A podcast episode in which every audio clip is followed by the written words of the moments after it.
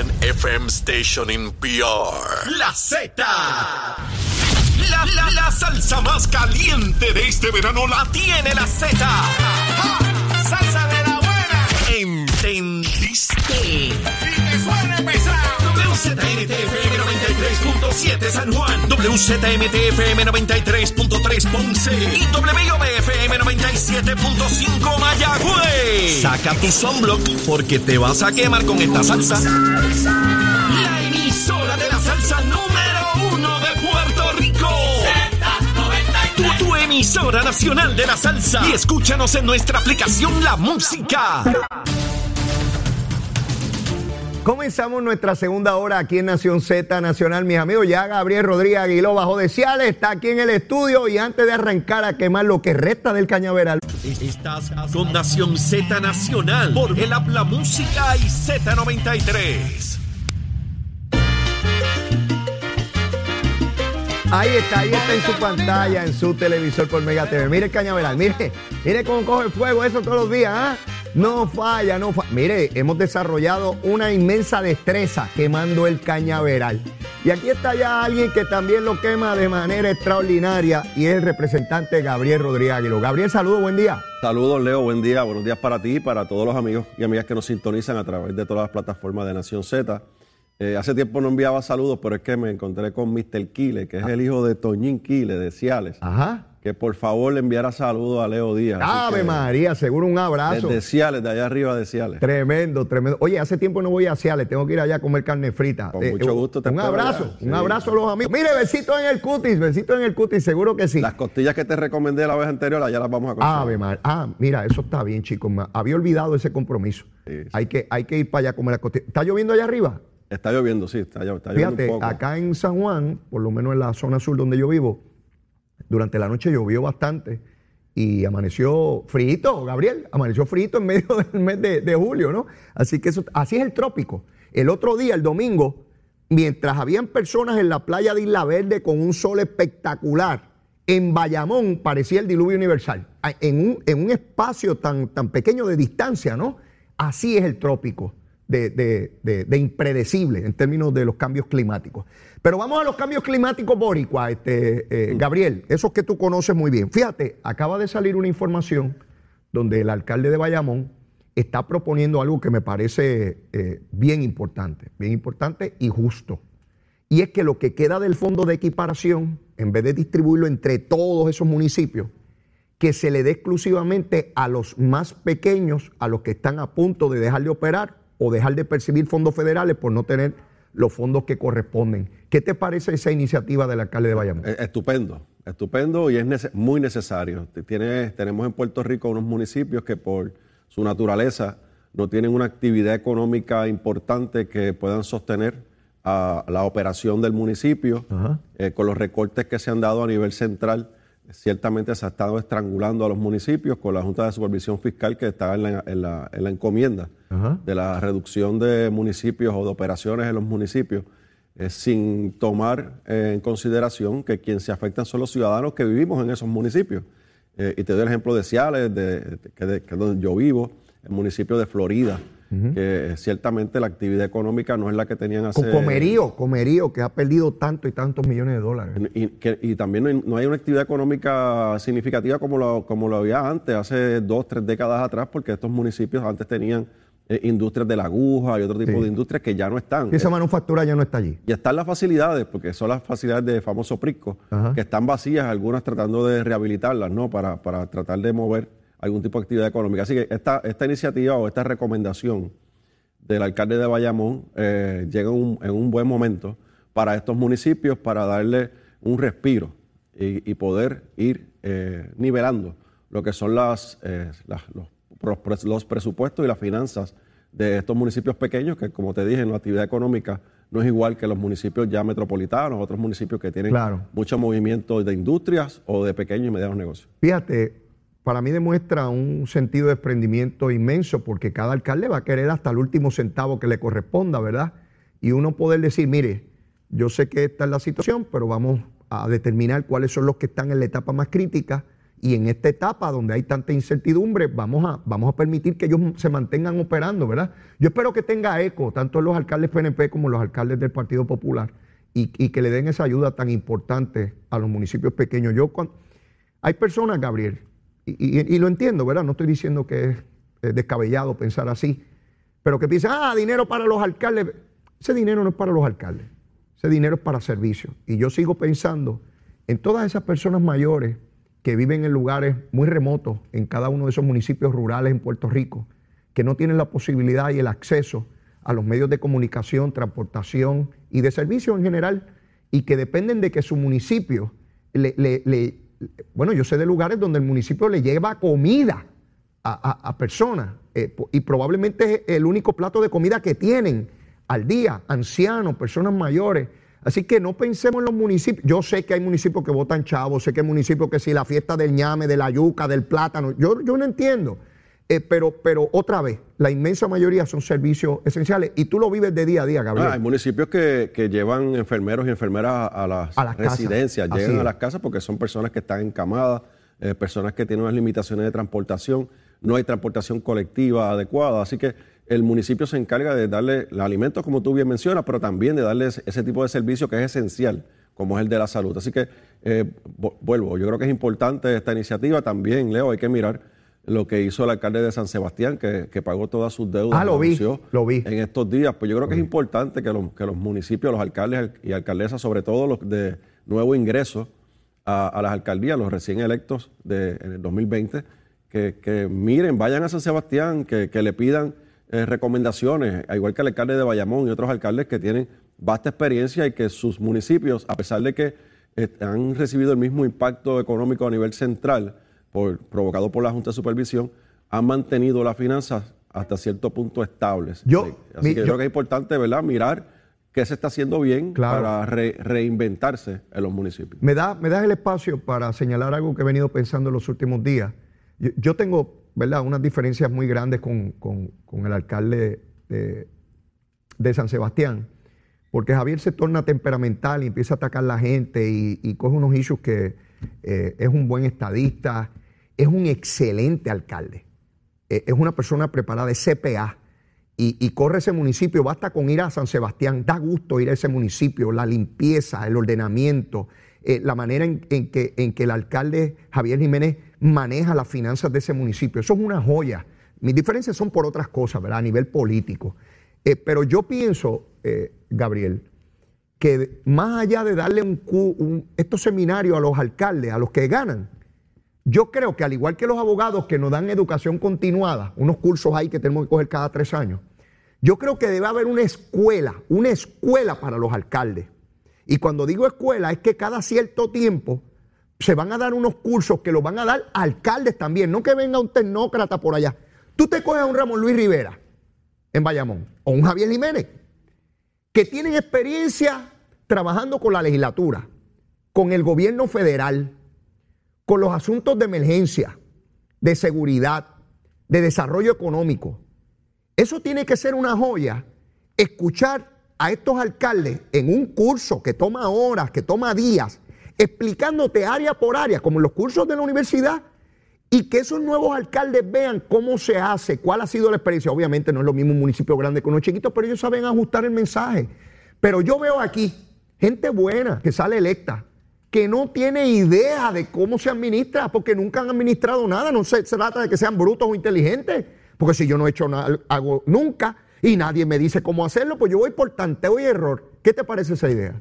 extraordinaria. Y, Leo, también miramos la figura del alcalde, pero es importante la gente que rodea al alcalde. De acuerdo, de acuerdo. Eh, esa, estructura del municipio es bien, bien importante para, para poder eh, echar hacia adelante todo lo que es la administración, ¿verdad? Y la, eh, toma de decisiones al final del día le corresponde al alcalde o a la alcaldesa. Seguro. Pero debe tener el, ese equipo que, lo, que le dé un asesoramiento correcto, que conozca la administración pública, que pueda manejar con las dificultades que tienen los municipios, puedan manejar ese, día a día eh, en, los municipios.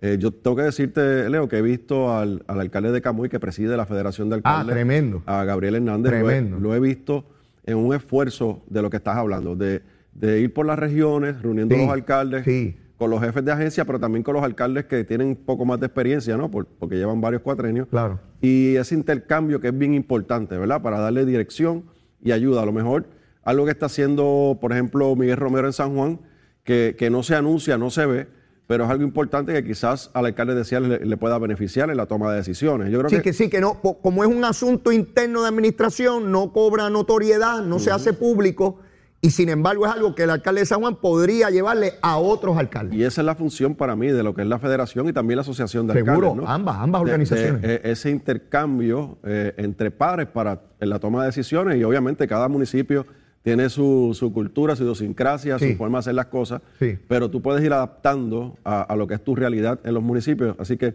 veo a la federación en, en esa, en, esa, en esa ruta y yo creo que es importante que se haga de cara al futuro.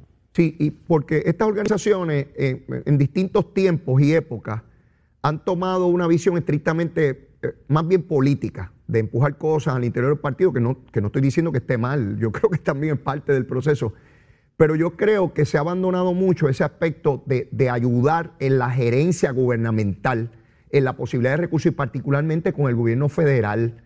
Hay municipios de estos que no tienen la capacidad de tener el andamiaje que sea efectivo con FEMA, con, con- con el Congreso de los Estados Unidos, con las agencias del gobierno federal, del Ejecutivo, y, y asuntos que podrían atender o llegar propuestas, no lo hacen porque no tienen el personal ni tampoco saben cómo tenerlo. Pues probablemente hay maneras de, de prestarle personal, de, de hacer eh, eh, asociaciones, eh, acuerdos. Y darle, y darle dirección, Leo, lo más importante, darle dirección, eh, porque no, puede- no, no, pueden, no, ¿verdad? no pueden sentarse a esperar a que el gobierno a través de la autoridad de carreteras Claro. o de DITOP le asigne fondos y, y programas para sus municipios, no. Son 78. Eh, sí, lo importante es ir a buscarlo, ¿verdad? Ir a, ir a- muchos de estos fondos son por competencia. Así es. Así que si, si los municipios se unen y no solamente uno solo que vaya a solicitar, sino que se unan y que vayan varios municipios en una región, por ejemplo, a solicitar y participar de, de todas estas propuestas, yo sé que, que van a ser de beneficio para todos los municipios. Qué bien, qué bien. Vamos a ver, vamos a ver. Veo, veo, veo movimiento en esa dirección, particularmente por la necesidad. La necesidad es la madre de la invención.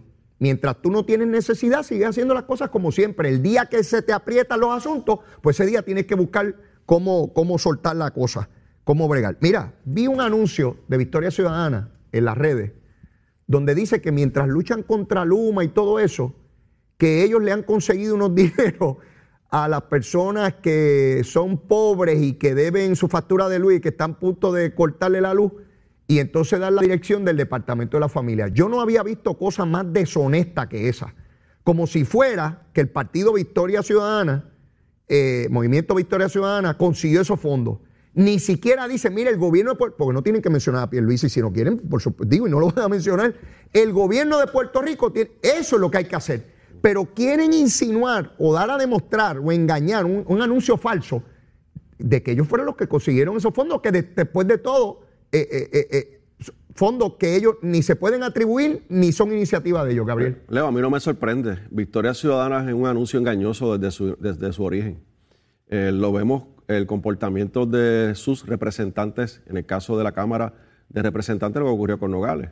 Llegaron allí fiscalizando, atacando, eh, diciendo que los rojos y los azules son los mismos eh, y hay que combatir los el bipartidismo y qué sé yo ni qué, que se protegen, que se tapan, que, que se, que se cuidan las espaldas, que, que tapan la corrupción y a meses de haber llegado Nogales a la Cámara de Representantes ya, vi- ya vimos eh, lo que ocurrió, ¿no? que estaba ocultando información y no tan solo que ella ocultó información, sino que también el partido de, de Natal y todos sus componentes eh, estaban detrás de ella apoyándola en, en este asunto. Así que no me sorprende que, que- que sea un anuncio engañoso más de Victoria Ciudadana. Ellos juegan mucho con la palabra, juegan mucho con la retórica y lamentablemente hay personas que se dejan seducir por el romanticismo de sus palabras. Así que eh, poco a poco se han ido descubriendo quiénes son verdaderamente. Le pasa igual que al Partido Independentista, que estos días eh, se, ha, se ha corrido el telón y el es. pueblo de Puerto Rico ha podido ver cuál es la patria nueva a la que aspira Dalmau y el Partido Independentista. Ese caso del Partido Independentista es trágico, porque yo estoy seguro que nadie en Puerto Rico, nadie, esperaba un trato de un asunto tan delicado como este en estos tiempos. Quizás hace 30 o 40 años era distinto, pero en estos tiempos la sensibilidad y la conciencia generalizada con relación al maltrato a la mujer, el hostigamiento sexual y laboral, y que ellos tramitaran esto de la manera más asquerosa, ese es el, ese es el término que yo tengo para, para, para tramitar este asunto, y se reiteran en la conducta, y se reiteran en no hablar de esto, y se reiteran en mantener a la persona a la cual se le hacen los señalamientos como si nada. Pero quiero moverme a otro tema, Gabriel. Mañana en la Cámara de Representantes se debe estar desarrollando una vista pública porque Tatito, eh, en su desesperación al interior de la base del PPD, la información que yo tengo es que tiene serios problemas en la base del Partido Popular por sus ataques virulentos personales contra Dalmau, eh, está tratando de reivindicarse atacando a Pedro Pierluisi. Y lo vimos frente al pequeño solar ese eh, en, el condado, eh, diciendo que esto es corrupción y que esto es Pedro Pierluisi, que soy Orique, que él va a investigar y que soy ok, papá, papá. Pues mañana hay una vista pública sobre eso. Yo veremos a ver a quiénes citan allí, qué es lo que se va a tramitar. ¿Cuál es tu expectativa de eso? Porque tú eres uno de los que me has dicho aquí, Mira, empiezan las investigaciones. Así pasó con Salinas, con los delegados congresionales, con, el asunto de las escoltas, eh, ah, con Luma. ¿A dónde tú crees que para la de mañana? Bueno, mañana tendrán eh, la sala de audiencias uno llena de cámaras y de periodistas. Eh, se harán las preguntas de rigor. Se va a presentar la evidencia, porque ya se ha presentado la evidencia, de que fue una transacción que, puede gustarle o no a uno, pero, pero está ahí la evidencia de que se cumplió con todos los reglamentos y las leyes y hasta ahí quedó, porque una vez se demuestre que no hubo ninguna violación, que no hubo ninguna intervención indebida de ningún funcionario o personas eh, vinculadas a funcionarios, pues ahí quedará, quedará en, en, en una otra otro titular a partir de mañana y ahí va a quedar, porque ¿qué más se puede hacer con una transacción la cual cumple con todos los requisitos del gobierno de Puerto Rico? Así que vamos a ver quién va a dirigir la, la, la vista. Hay dos comisiones está la Comisión de Transportación y Obras Públicas y está la Comisión de Asuntos de San Juan y del área metropolitana. Ah, la de Luis Raúl. Sí, claro. Oh, muchachos, es un espectáculo mañana. Sí, pues mañana. Un una gritería, tirar la gorra, decir que aquí todo el mundo es corrupto. Eh, eh, eso, bueno, ya me adelantaste lo que va a pasar en esa vista. Si está la comisión de Luis Raúl, cuando llegue Raulito allí, este, con su gorrita, es para formar un revolú y un espectáculo. El presidente tendrá su silla y hará las preguntas. Eh, se hizo un, requerimiento de información, yo todavía no la tengo, ahora cuando salga de aquí iré a la oficina para verificar si ya la compartieron con nosotros, porque a veces eso ocurre, ¿no? Siempre buscan un subterfugio para no compartir la información eh, de antemano con las demás delegaciones, ese problema lo hemos tenido en este cuatrenio, hablan de transparencia, hablan de, muchas cosas, pero al final del día, cuando son este tipo de investigaciones, eh, retienen la información y casualmente la información que va en contra de lo que ellos persiguen, ¿verdad? Eh, así que eh, vamos a ver, yo a, lo que te puedo adelantar que se sentarán los funcionarios allí. Yo espero que estén los funcionarios de las diferentes agencias que tuvieron que ver con este asunto para que sea claro, específico y directo el interrogatorio y las contestaciones a ese interrogatorio y que no quede duda alguna de cuál fue la transacción, por qué se dio, cómo se dio y cómo culminó la misma. Este tipo de transacción, Gabriel, gubernamental, distinto a otras, que son de boca, esto no es de boca. Este tipo de transacción de la venta de un inmueble del Estado tiene que estar documentado desde el 1 hasta el último punto. Tienen que estar las comunicaciones, la fecha, la firma, las investigaciones. Si todo ese tracto está conforme a derecho, queda Tatito y su gente totalmente desenmascarado del juego político. Porque si yo soy el funcionario, yo voy a llevar allí, mire, aquí está, todo, aquí están todos los papeles, busque la ilegalidad. La ley es esta, la ley es esta, aquello, pa, pa, pa, y se acabó, se acabó el issue. Y, aquí la impresión que se estaba dando que se estaba privatizando un parque, así fue como empezó la noticia, ¿verdad? Que se fue cocinando poco a poco hasta que se llegó a, ese, a esa frase que fue la que la pegó, ¿verdad? Fue, fue el, chispazo que dieron. El detonante. De que privatizar un parque. Un parque. Vendieron un parque. Pues, obviamente eso alarma a cualquiera, hasta yo que lo escuché. ¿Qué está pasando aquí? Eso en, condado, que sabemos que están limitados esos espacios. Así que cuando continuó el desarrollo de la, información y la noticia, pues, como tú lo presentaste aquí, Leo, tú sabes, no hay nada más claro que, que los visuales que tú traes. Yo presenté aquí la foto del predio. Son 178 metros cuadrados. Al lado hay un solar con una casa allí. Y está ese pedacito de terreno que cabe en una guaguita de esta de, de vender sándwiches. Una vez se vende el terreno, el dueño de ese predio que fue el que lo compró, tumba la casa y limpia todo. Entonces ahora se ve un solar muchísimo más grande, pero es porque le añadieron el que estaba al lado, no el que se vendió originalmente. Esto empezó diciendo que era el Parque del Indio por los irresponsables que comenzaron esto. El Parque del Indio está al cruzar la calle, está el Parque del Indio. Esto era un lugar donde se metían de ambulantes, estaba abierto. Y tú, ahí está la foto, en un poquito de grama y nada más. No estaba inscrito en ningún lugar. Existía físicamente, pero en derecho, los abogados sabemos que puede existir físicamente, pero si no está reconocido en ninguna ley, en ningún reglamento, en el registro de la propiedad, pues no existe para efectos de ley. Y tuvo que Obra Pública inscribirlo cuando llega la petición. Pero mira, yo no me quiero adelantar mucho porque yo, yo activé mi unidad averiguativa. Y yo voy a esperar a ver qué sucede mañana. Porque yo me voy a encalear en este programa aquí, aquí, de darle a ustedes cada segundo de detalle para coger a los politiqueros estos de mañana y partirlos en cuatro cantos y quemarlos en, en el cañaveral, Gabriel. Pero vamos, vamos a esperar a ver qué ocurre mañana. Vamos a otro Ya, asunto. ya te contaré, ya te contaré. Bueno, pues estaremos pendientes.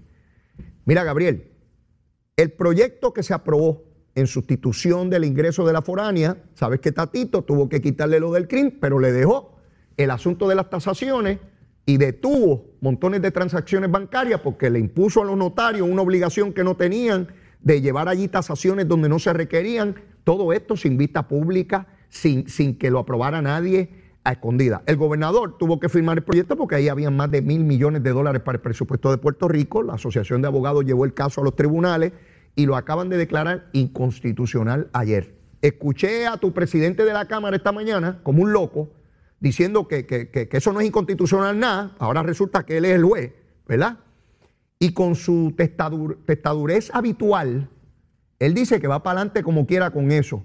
¿Qué va a pasar?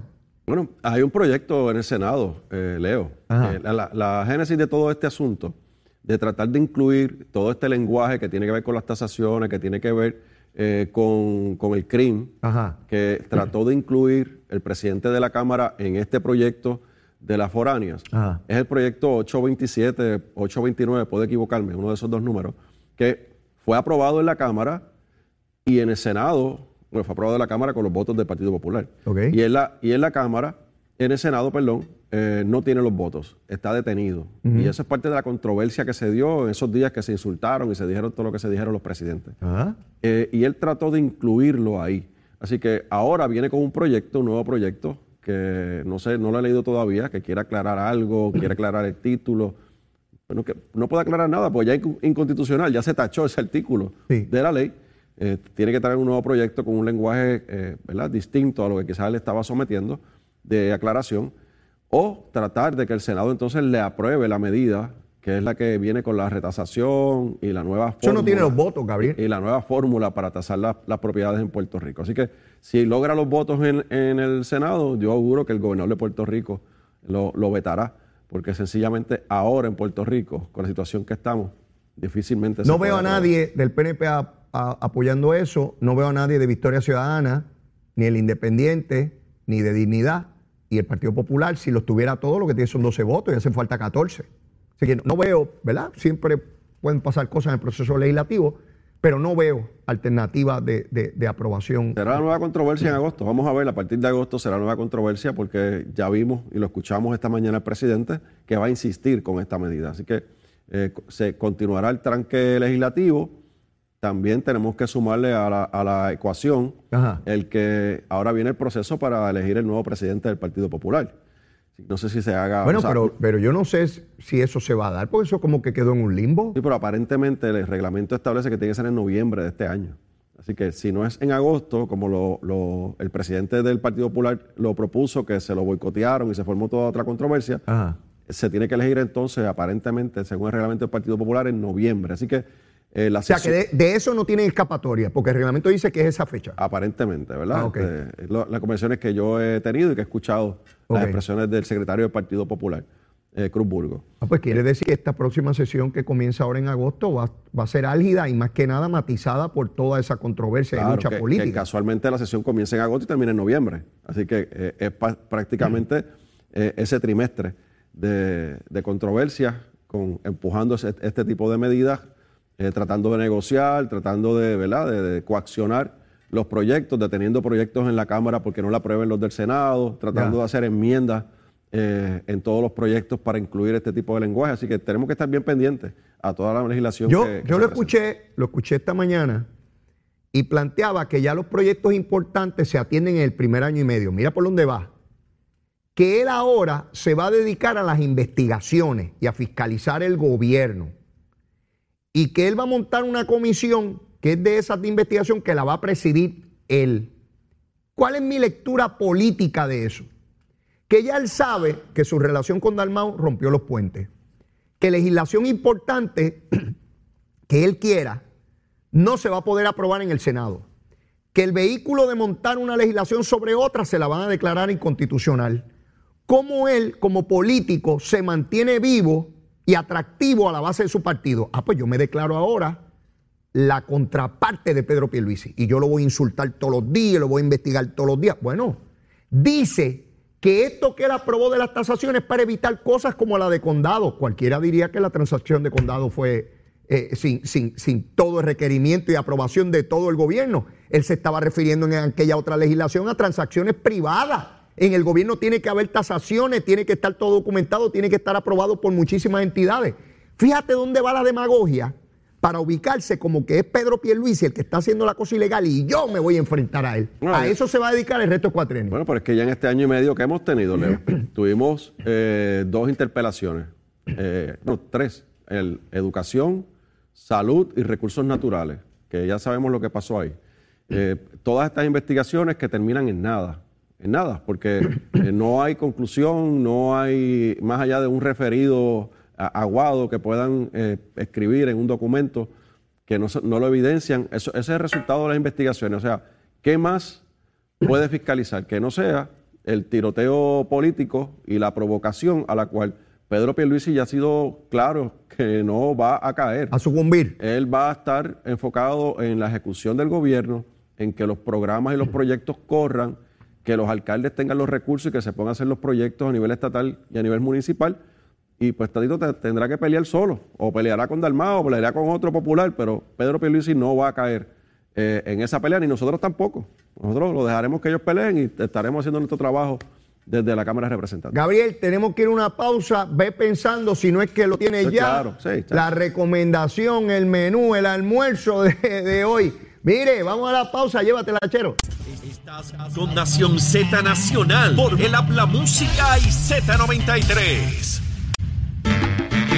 Ahí está en pantalla, mire el cañaveral. Lo que queda, ya queda poquito. Mira la última media hora. Estamos ya por terminar esta cosa de quemar el cañaveral. Llegó la hora. Vamos a usar el estómago. Que dentro de un rato hay que comerle algo, echarle algo al saco. ¿Qué tú recomiendas? Hay que darle fuerte hoy. En mitad de semana hay que darle con fuerza para terminarlo. Así ¿Verdad? que un arrocito con longaniza, allá de, de Orocovis, con un pedacito de churrasco por el lado. ¿Pedacito chiquito o grande? No, mediano, mediano. Mediano. No, no, no, no muy, muy fuerte. Ah. Y un pedacito de aguacate. Oye, una, raja- eso- una rajita de aguacate como Eh, a rayo, yo no subo para allá a comer de ese arroz hace mucho tiempo, tú sabes, arroz con longaniza. ¿Cuántos lo- de ustedes no han comido arroz con longaniza allá?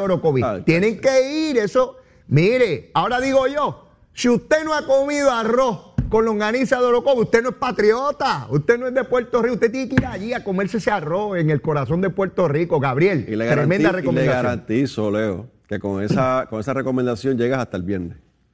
No me digas tú. Sí, llega el Sí, viernes. sí, u- mire, uno llena el tanque. Sacho, lo llenas. Eh, muy bien, muy bien. Pues ya sabe, arroz con longaniza, churrasco, wow. Como, como me encanta a mí la carne, la carne.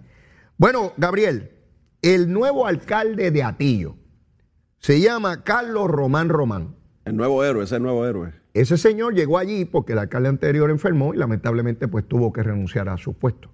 De paso, pues le deseamos, ¿verdad?, que esté bien.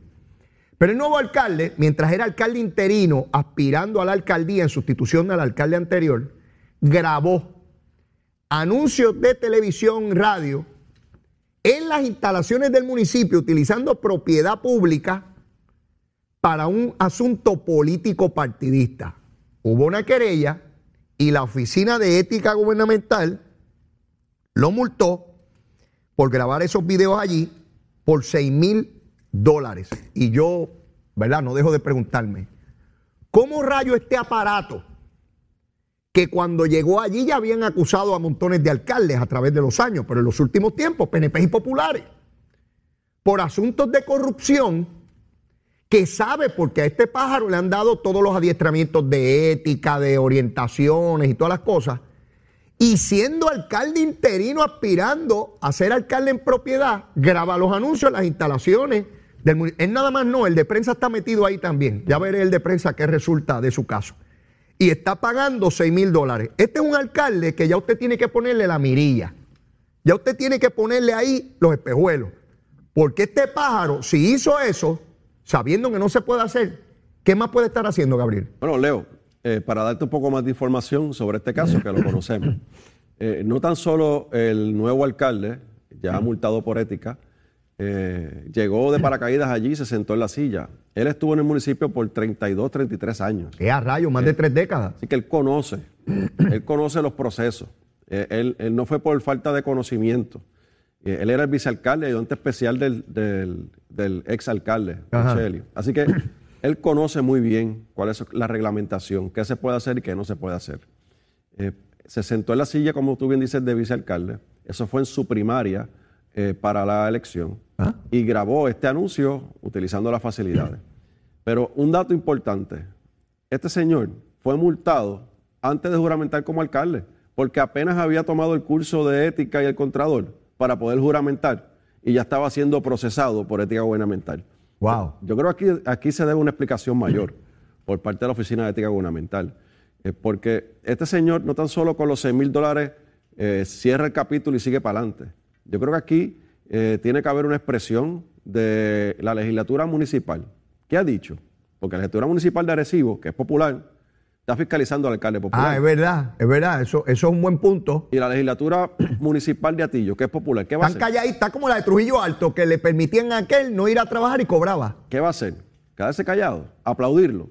Lo va a estar avalando y tapándole las cosas en su carrera política ahora como alcalde. Porque ya, ya como tú bien dices, ya tiene que, hay que ponerle la lupa sobre él. Oh, sin duda. Que si, hizo esto en un proceso de ¿Qué más está haciendo? Las decisiones que toma ahora, como alcalde ya juramentado, ¿serán en esa misma dirección o en otra peor? ¿Qué va a hacer la legislatura municipal? Pregunto, Leo, solamente lo pregunto. No, y yo creo que el punto tuyo es sumamente importante en esta ecuación. Y tengo otra pregunta. ¿Cuál? El presidente del Partido Popular. ¿Dalmao? ¿Qué ha dicho sobre esto? No va a decir nada. El secretario del Partido Popular que estaba allí celebrando con él cuando Los que aspiran a ser presidente y candidato a la gobernación, Delgado Altieri. El, presidente Carmen Maldonado. El presidente de la asociación. Javi, el de Villalba, que quiere ser gobernador y es presidente de él porque es presidente de los alcaldes populares. ¿Qué, qué determinación, qué resolución va a emitir la, la Asociación de Alcaldes sobre este asunto? ¿Lo van a tolerar? ¿Lo van a tapar? ¿Lo van a barrer debajo de la alfombra? El de Villalba, que se mantiene calladito como la tortuguita con los casos de corrupción de su partido, mientras estuvo lo de Trujillo Alto, los meses que estuvo cobrando sin trabajo, estaba callado. Cuando se declaró culpable salió diciendo que la legislatura tiene que legislar más cosas contra la corrupción. Si está todo legislado ya, que no tienen voluntad política, política para contrarrestarlo. ¿Qué ha dicho Javi, que preside los alcaldes, que quiere ser gobernador? Sobre ese alcalde multa. Ah, le hicieron hasta un plan de pago, Gabriel. Pagó dos mil pesos adelante y ciento y pico de pesos hasta que, hasta que qué sé yo, qué ah, rayo. todo el cuatrenio tiene un plan de pago para el sí, una, una, cosa ahí. esto, es increíble. Esto está tremendo porque yo viola la ley de ética y pago unos chavitos adelante y me hacen. Mire, usted puede ser corrupto, este, ley away con planes de pago, soy corrupto a planes de pago. ¿Cuánto te debo? ¿Cuánto me robé? ah, pues te doy tanto a la. Este es el pronto de lo que me robé y poquito a poco. Y puedes juramentar a la posición. Y está, allí tomando decisiones. No, juramenta a la, posición y todo el mundo barre el sucio de la alfombra y siguen para adelante. No pasó nada. Ese es el Partido Popular. Sí, me voy Ese allí a Tillo y ordeño una vaca. Si yo tengo vacas aquí para producir leche, pues yo en Atillo, esa zona es una zona, ¿verdad? Este, se produce Pero mucha el leche allí. contraste va a ser claro. Ahora tenemos el, el nuevo presidente del Partido No Progresista, tengo que decirlo, fue eh, ratificado eh, hace dos días, eh, ex juez superior, el ex juez Oriola, licenciado Oriola, Yo no lo conozco. y pues, podrán hacer la comparativa en una carrera eh, judicial de 25, 26, 28 años. A, a- a juez por todo ese tiempo. Sí, eh, por, desde el 92 Ok, hasta recientemente, 2019. ok. eh, versus este alcalde que tiene Atillo. Esa es la comparación que Bueno. tiene que hacer el pueblo de Atillo. Ahí. Allá los atillenses tienen ahí a este que empezó a violar la ley antes de llegar a... Es increíble. Con todo lo que... Es que uno se tiene... Uno dice, ¿qué, qué le pasa a estos pájaros que funcionan así?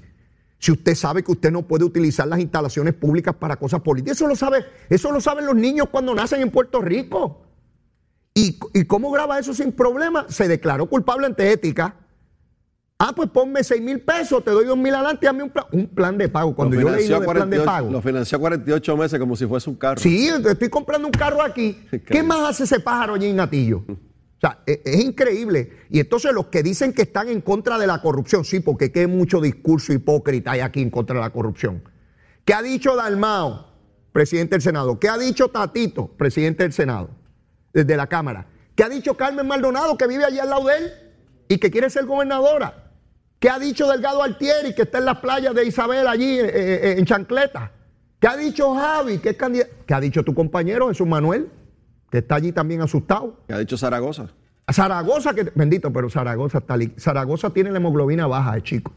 Por hombre habla así, como todo apagado. Ya, ya el de Corozal le dijo que es non grato allí. Ya lo están votando hasta del partido. Ahorita se monta un el de, partido el de distinto. Comerío, el de. Comerío, el de Comerío. El de Comerío, perdón, le dijo, aquí no, usted es non grato aquí, lárguese. Se lo dijo, se lo dijo públicamente, ¿sabe? En las redes sociales. A la verdad que esa pelea está, está, está, está, está brava. Eh, Gabriel, el negociado de energía, que es una institución que yo creo en ella, porque separó a energía eléctrica para que evalúe los aumentos en el costo del combustible, para que apruebe los proyectos. Dijo ayer que esa petición que le hace energía eléctrica para gasificar unas plantas no las puede aprobar porque no están dentro del plan que se aprobó en el 2019. Gabriel, y cuando yo vi eso, yo dije, Dios mío, pero ¿qué hacemos aquí? ¿Cómo se han creado distintos elementos y distintas cabezas donde todo el mundo neutraliza al otro? De hecho, esa comisión dijo que Energía Eléctrica recibió 40 millones de FEMA para lo del combustible, que se deben aplicar a lo que están pidiendo ahora. Y Josué dice, no, yo no he recibido eso, eso lo aprobaron, pero yo no lo tengo en caja. Por lo tanto, no me pueden decir que tengo 40 millones. Ese desfase de instrumentalidades públicas, cada una diciendo lo que se sentó y a eso hay que ponerle un orden, Gabriel. Bueno, Leo, nosotros llevamos tiempo diciendo por qué los proyectos no salen. ¿Por qué los proyectos de, de transformación de las plantas no salen? ¿Por qué los proyectos de reconstrucción no salen? Pues ahí tienen la explicación. Ya vemos dónde, dónde, dónde aterrizan, en la burocracia de- del negociado. Eh, yo radiqué una resolución para eso, este, Leo, lleva se- meses aprobada. ¿Y qué tú pides De ahí en esa Radicada, resolución? perdón. Bueno, yo estoy pidiendo Ajá. que se siente el negociado en una vista pública y que para récord nos hablen sobre todas estas decisiones que toman, cómo las toman, cuáles son los elementos que ellos utilizan para la evaluación de todos estos proyectos y todas estas decisiones que ellos están tomando, porque lo están haciendo eh, eh, ya en su oficina encerrados, pero nosotros no tenemos la, la información. Y los legisladores y el pueblo de Puerto Rico merece explicaciones sobre esto. Claro. los proyectos, cuáles son, cuáles están ante su consideración, Eh, qué, qué conllevan, qué impacto eh, van a traer al sistema energético de Puerto Sin Rico, duda. por qué se aprueban, por qué no, por qué, por qué, qué, qué le falta, qué documento falta, o sea, quién, quién está faltando a su, a su deber para que estos proyectos no, no corran. Bueno, pues ayer tuvimos eh, muchas de estas contestaciones. Pero Gabriel, si Josué Colón dice, estoy listo para gasificar tal planta, te estoy solicitando que me autorices. Esa petición llega allí a la cosa esta de energía. Y allí se sientan aquellos y dicen, no, no se lo podemos aprobar porque en el plan del 19 no está contemplado que hagamos eso ahora. Pues enmienda el plan, pájaro. Porque ¿cómo es posible que estemos ante una crisis en el costo del combustible de tal magnitud histórica, histórica, y que yo me mantenga en un plan que se estableció y que empezó su función cuando no estaba esta crisis. Y, y yo no quiero pensar, Leo, que, que, las ramificaciones de lo que se llamó el cartel del petróleo llegó allí. Pues yo, yo no sé. Yo, pero estoy diciendo yo, Lo- o sea, yo, lo- porque lo- ¿qué, qué, qué otra excusa hay, qué otra razón podemos tener en Puerto Rico para detener proyectos tan importantes como este? ¿Quién, pu- ¿Qué Ninguna. burócrata me puede decir a mí, como ciudadano, que es que en un plan del 2000 enmienda el plan y actualícelo con el grado de urgencia, premura? No estoy diciendo que relaje los estándares de rigurosidad al momento de evaluar los proyectos, eso no es lo que estoy diciendo. Es que ellos dicen que no lo van a evaluar porque el plan dice que no lo evalúe. No, yo quiero que lo evalúe. Y si, y si cumple con todos los requisitos de ley correspondientes, denle vía libre a Josué para que acabe, por Dios, de gasificar Es que plantas. la, la ley que se aprobó de la política energética de Puerto Rico va en esa dirección de salir de la dependencia del, del petróleo, de salir de la dependencia del diésel y movernos a, a otras fuentes como Claro. el gas natural y, y es otro tipo de, de generación de energía. Es, es la ley, va por encima de cualquier reglamentación. Así que eh, es falta, como dijiste ahorita, de voluntad, falta de, de querer hacer las cosas y de pro- provocar que ocurran. ¿Cuál es la agenda? Pues por eso es que queremos sentarlo frente a nosotros allí, para preguntarle específicamente por eso. Eh, ¿Dónde están los proyectos? ¿Cuáles son los elementos que ustedes evalúan? ¿Qué les falta? Porque a veces le falta un papel, a veces le falta sí. Una, una contestación de una pregunta, una estupidez de esa. La realidad es que tienen, eh, y yo hice la invitación a la delegación del Partido Popular, que le encanta hacer investigaciones, al representante Cheito Madera, Cheo Madera, que, que tiene una resolución similar, El del letrero. el de Telerito, sí, de allá de Ponce, Ajá. para que más allá de estar con las máquinas de entretenimiento de adultos y otras controversias, esto es importante. Y a mí no me importa si es la resolución de él, o es la mía, o es la de Denis, o la del que sea, pero hay que sentar a la Comisión de La tragedia, para darnos explicaciones. la tragedia del proceso burocrático, Gabriel, y lo he visto por décadas, ¿verdad? Pues ya uno lleva algunos años en este mundo. Es como el trámite se queda en el papeleo. Yo le envío un papel para que aquel me apruebe, aquel decidió enviarme otro papel, que es que me falta el otro papel, de que el plan dice aquello. Esta gente tiene que sentarse físicamente y mirarse a las caras y llegar a acuerdos, a entendidos, a la luz del grado de urgencia que necesita esto. Esto no puede ser de que le envíe un papel y no me lo ha aprobado. No, no, no. ¿Qué tenemos que hacer aquí para acabar de gasificar plantas? ¿Cuál es el problema tuyo? ¿Cuál es lo que dice el reglamento? Si hay algo que, que- que- nos los impide, lo podemos enmendar, lo podemos cambiar, necesita acción legislativa, necesita permiso federal. Pero tienen que dejar el protagonismo y la tontería. Ah, que yo soy el presidente de la Comisión de Energía acá. No, es que yo soy el de Energía Eléctrica. No, es que yo soy el de Luma. No, es que yo soy el de la Junta de Supervisión Fiscal. Mire, mi hermano. Y entonces uno ve estos pavos reales y acá nosotros esperando por los que se supone que accionen el proceso, Lo, lo que Gabriel. veo, lo que veo en, en esta comisión, o el negociado, como se llame, de energía, Ah. eh, es que tienen el síndrome del, del trono, ¿verdad? ¿De qué? es que- del trono. Es que Ah, llegan a la silla, se sientan y piensan que son un trono y que todo el mundo tiene que rendirle pleitesía y que ellos pueden tomar las decisiones cuando les dé la gana, como dé la gana, no le importa el resto del mundo. Ellos están bien, están, están cómodos en sus posiciones y no les importa las consecuencias de, las inacciones que tienen. Por eso es importante sentarlos allí, frente a nosotros los legisladores, y hacerles las preguntas. Yo te aseguro, Leo, que si hubiese una fiscalización responsable sobre estos asuntos, se mueve la cosa, pero mientras los dejemos allá en el oscurantismo, ¿verdad? Eh, que no salen solamente para este tipo de issues y se esconden otra vez, y salen cuando aumentan la factura y se esconden otra vez. Sentarlos allí constantemente, darle seguimiento, darle plazo, como cuando van ustedes los abogados al tribunal. ¿Qué le dicen los jueces? ¿Para cuándo está ese para tal fecha? Y le van poniendo fechas a los casos y ustedes los abogados tienen que moverse para cumplir con el tribunal. Así Co- funciona. La sorpresa a mí esta mañana cuando leo que no es que no le vamos a aprobar esa gasificación porque es que el plan del 2019 dice que, que eso no se puede autorizar ahora. ¿Cómo? ¿Qué, qué, qué Y no diciendo enmendable, tú? no es enmendable. Por supuesto, eso son pamplinas. Y si hay que enmendarlo, ¿por qué no han ido a, lo- a las- a las fuentes para poderlo hacer? Porque si Pues son seguro. reglamentos internos, Si es legislación, es la legislatura. ¿A qué puerta han tocado la legislatura? Por lo menos la mía no han tocado. A, a ningún sitio. De momento, una vista pública que se dio por casualidad, porque si no llega a ser porque el gobernador envía el proyecto a la legislatura, particularmente al Senado, para mover los recursos del Fondo de Seguro del Estado para aliviar el, el- el pago de luz, eh, no se realiza esa vista. Y al día de hoy, ni tú ni yo estuviéramos discutiendo esto, porque para empezar yo no lo sabría. Así que no puedo discutir lo que no conozco, ¿verdad?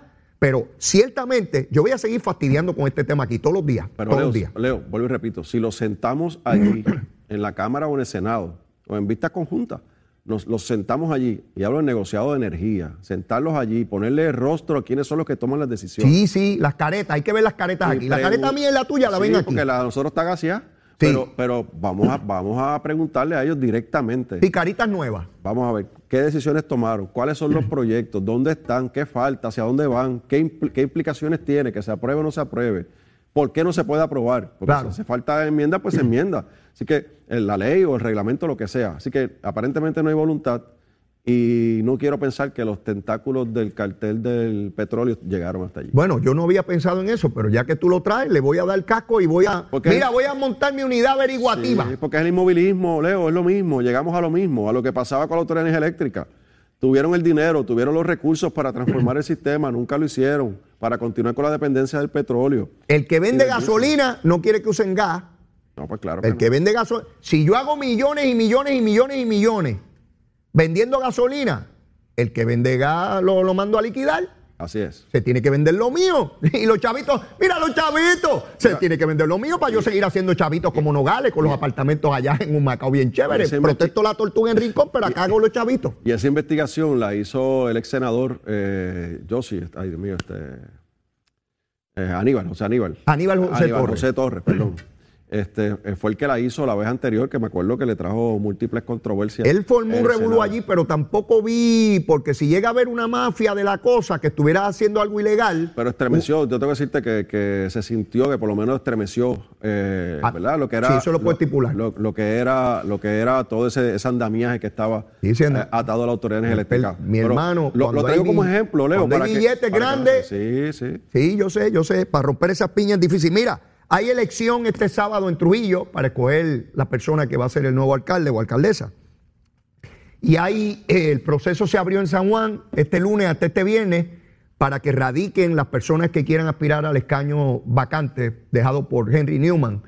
En el caso de Trujillo Alto, pues hay creo que cinco candidatos, entre ellos la que es presidenta de la legislatura municipal, que fue la que encubrió al alcalde y ahora quiere ser alcaldesa. Imagínate tú, imagínate tú ahí. En el caso de San Juan, hasta el momento que yo sepa, sola- que él sepa yo, solamente Juan Oscar ha radicado. No sé si alguien más, se hablaba de otros nombres, pero no he visto movimiento en el bullpen. Hasta ¿Sabes ahora. algo tú? No, hasta ahora, bueno, hay nombres por ahí ¿verdad? rodando, pero corriendo, pero no, no, no voy a citarlos ahora. Hay que esperar a ver el proceso de erradicación es en estos días. Eh, la, la- la elección es en septiembre, eh, el 11 de septiembre, si mal no recuerdo la fecha. Ahí será la elección si hay más de un candidato para, Claro. para esa posición del Senado.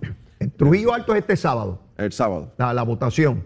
Y ya tendremos la oportunidad de ver lo que sucede ahí, lo discutiremos la, la- la- semana entrante. ¿Ustedes no se vuelven a reunir hasta qué fecha, Gabriel? Hasta el 25. La Cámara no se reúne hasta el 25. Obviamente una estrategia del presidente de la Cámara es tenernos allí, porque ese día es que él va a izar la bandera, como lo hizo Luis Muñoz Marín. Ah, la actividad del 25. Sí, que él va, él tiene allí un... Él estaba invitado para Aguadilla y le tumbaron esa actividad. Algo no. pasó ahí. eh, bueno, es lo, lo de siempre. Lo Algo- algo pasó ahí. Lo acostumbrado entre los, los populares, pero tiene ahí una actividad, va a reconocer a los ex legisladores. No sé si te invitaron a ti para un reconocimiento. No, es a todos menos a mí. Ah, pues te- te- debe estar, debe estar en tránsito. Sí, no, yo no estoy invitación. invitado a nada de eso. Eh, cheque, verifica tu correo electrónico. Este, ahí creo Me que dicen que borró Cucusa, cuando Cucusa presidía, hay una tarja allí de la primera mujer presidenta de la Ah. Cámara. Y están los nombres de todos los que conformamos la legislatura en, ese- en la Cámara en ese momento. Y está mi nombre allí y creo que Tatito mandó a borrar el nombre mío. Bueno, pues está- debe estar allí. Voy a checar eso, voy para allá. Me dio curiosidad. Bueno, Pero- Gabriel, un pero- placer como siempre. Así que, ah, mira, ta- me eh, me dejaste pensando en ese arroz con longaniza, Ah, bueno. chico. Me, me has dañado a mí la cosa esta. Bueno. Todavía que me arranco para allá, para, para la montaña. Que mi menú es del campo, mi menú es del campo.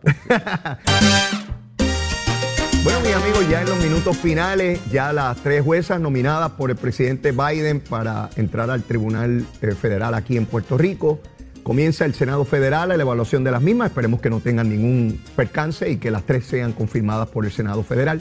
De igual manera, miren qué interesante, uno logra, uno intenta lograr una cosa y logra exactamente lo contrario. Eso le ha pasado a Rusia, peleando con Ucrania para que no fuera parte de la OTAN. Y ahora resulta que han admitido a Finlandia y a Suecia, precisamente por la amenaza rusa a la OTAN. Pidieron ser parte para que los protejan, para que no le pase igual que Ucrania. Así es que sigue perdiendo poder e influencia Putin, sigue enajenándose y siguen apareciendo grandes empresarios rusos muertos. Obviamente aquellos que cuestionaron eh, la, la andanada militar de Putin contra Ucrania. Vamos a seguir de cerca estos eventos para que vean cómo es el proceso político, no solamente aquí en el Caribe, eh, caribeño y latinoamericano, sino por allá donde están en otras tierras. Mire, no tengo tiempo para más. Mire la súplica como siempre, yo soy bien bueno. Un muchachito bueno, seguro, quiérame que soy bueno. Y si ya me quiere, quiérame más. Siempre se puede querer más, lo quiero un montón. Será hasta mañana. Besitos en el cutis a todos. Nos vemos. Llévatela, chero.